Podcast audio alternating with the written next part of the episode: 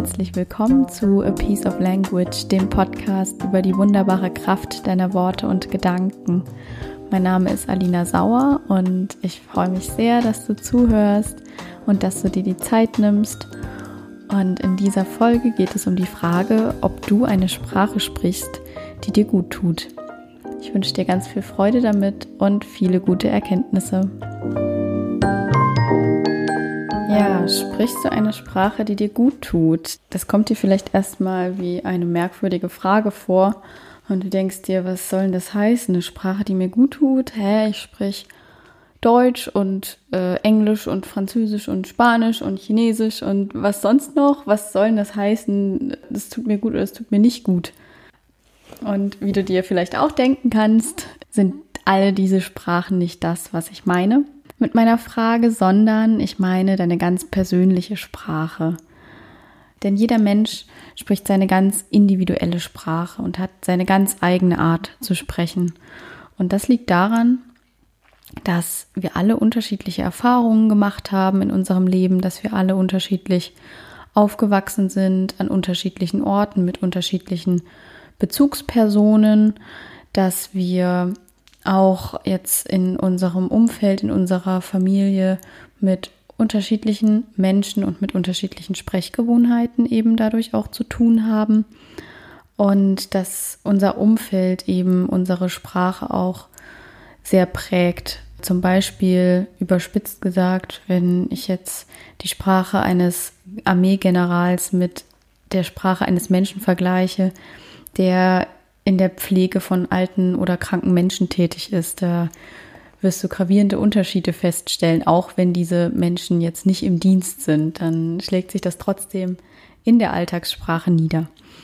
Und das meine ich eben, also diese individuelle Sprache, die wollen wir jetzt hier gemeinsam etwas näher betrachten und äh, schauen, ob wir, ob unsere individuelle Sprache, ob deine individuelle Sprache, die du sprichst, ob die dir gut tut, ob die dich stärkt, ob die dich fördert oder ob die dich zurückhält, ob die dir Grenzen setzt, ob die dich unnötig stresst, ob die dich klein macht in deinem Kopf. Und letztendlich gibst du das dann ja auch mit deiner Sprache wieder nach außen wieder. Ja, und ich habe dir jetzt mal ein Beispiel mitgebracht, damit du dir das besser vorstellen kannst, was ich damit meine. Es ist ein kleines Verb, was sich auch durch meinen Sprachgebrauch lange Zeit gezogen hat und was sich, glaube ich, allgemein im deutschen Sprachgebrauch ziemlich häufig findet und was ich so gut wie es geht verbannt habe inzwischen aus meinem aktiven Wortschatz, aber es taucht immer mal nochmal auf.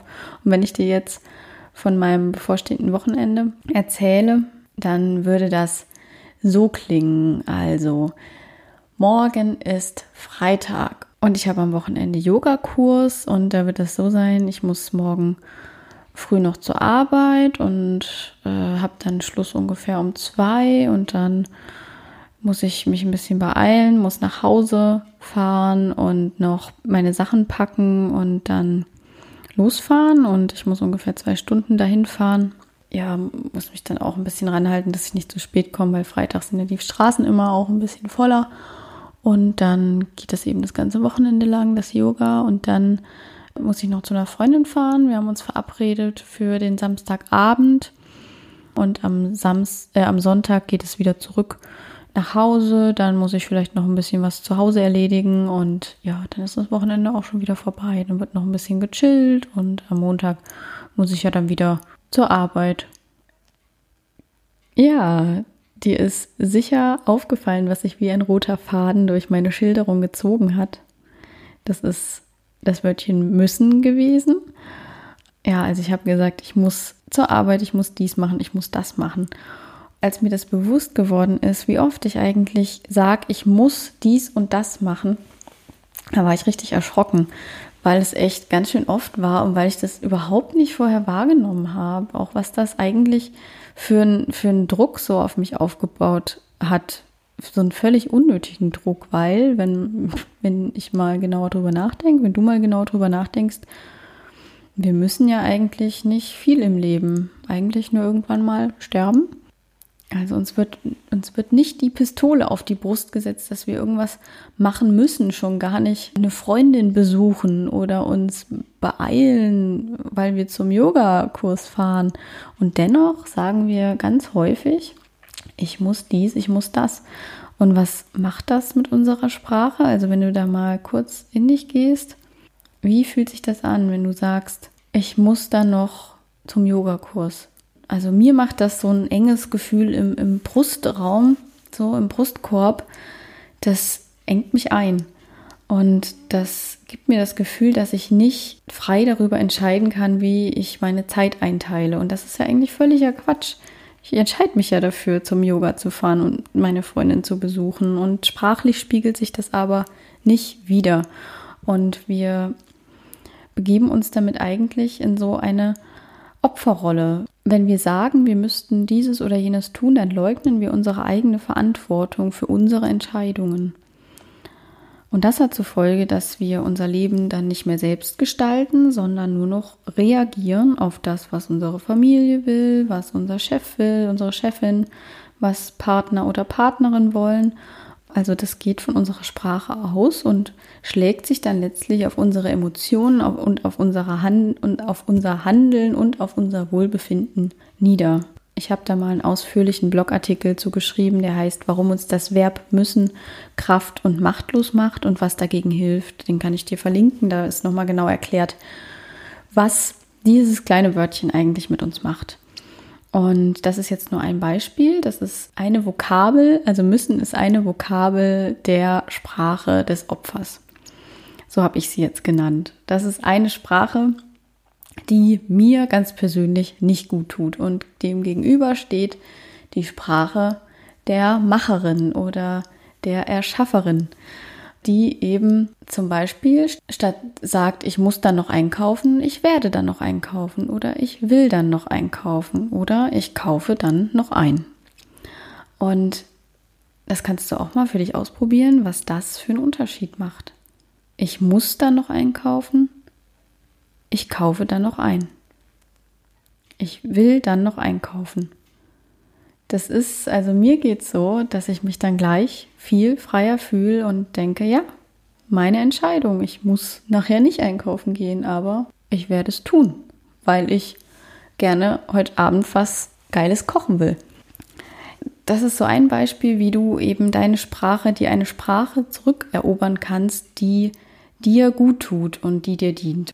Und so gibt es eben noch ganz viele verschiedene Arten von Sprachen zum Beispiel könnte eine sein die Sprache des inneren Gefängniswärters, der inneren Gefängniswärterin, die dann so gehen könnte. Gehe ich mal zu dem Tanzkurs? Ach nee, lieber nicht. Ich, ich könnte mich ja blamieren.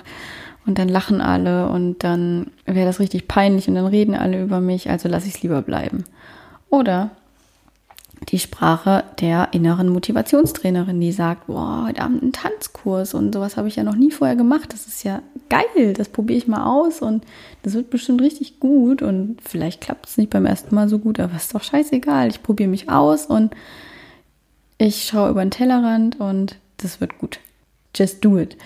Das ist ein riesiger Unterschied, ob du jetzt die Sprache des inneren Gefängniswärters sprichst oder der inneren Motivationstrainerin und je nachdem wirst du eine andere Wahrnehmung von dem Tanzkurs haben, wenn du da hingehst und dir schon die ganze Zeit selber sagst, äh, das wird bestimmt ganz furchtbar und peinlich, oder ob du dir sagst, boah, geil, was für eine coole Gelegenheit, mal was Neues zu lernen.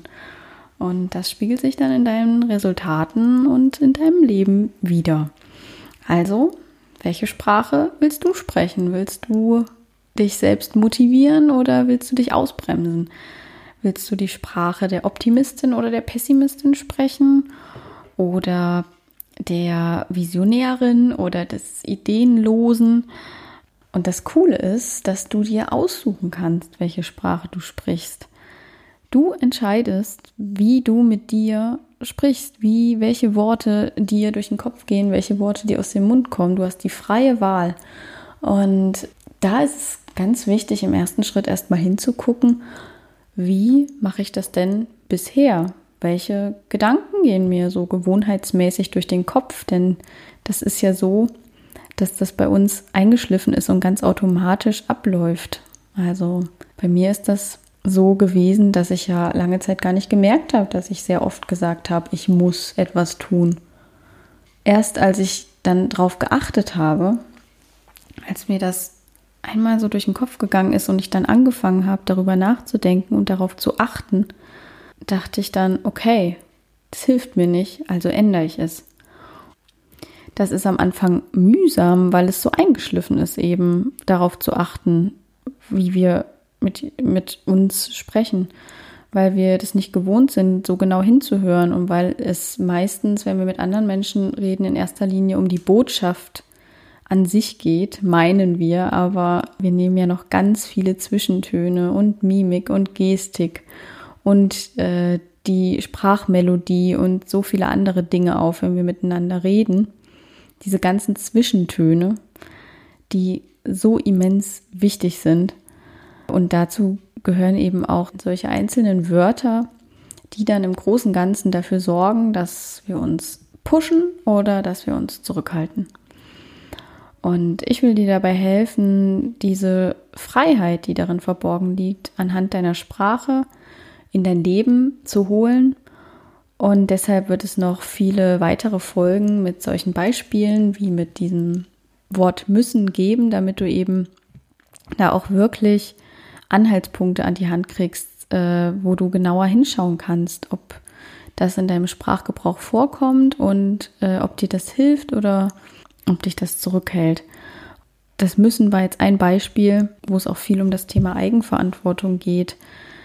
Bist du dir deiner eigenen Verantwortung für dein Leben bewusst oder gibst du die ab?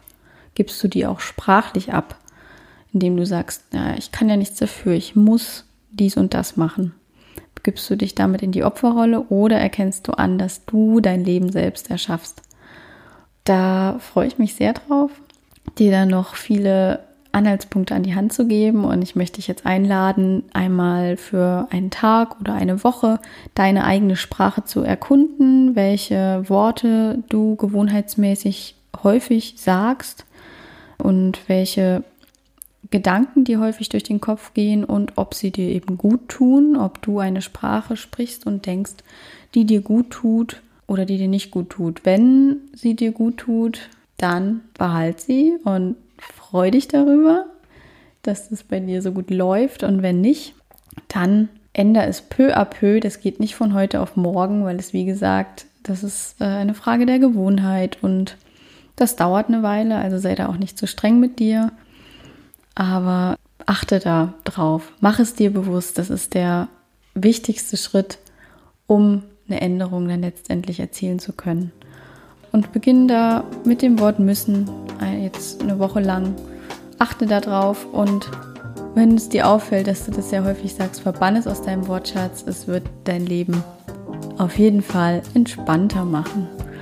Und damit wünsche ich dir jetzt eine entspannte Woche und bis zum nächsten Mal. Ciao, ciao.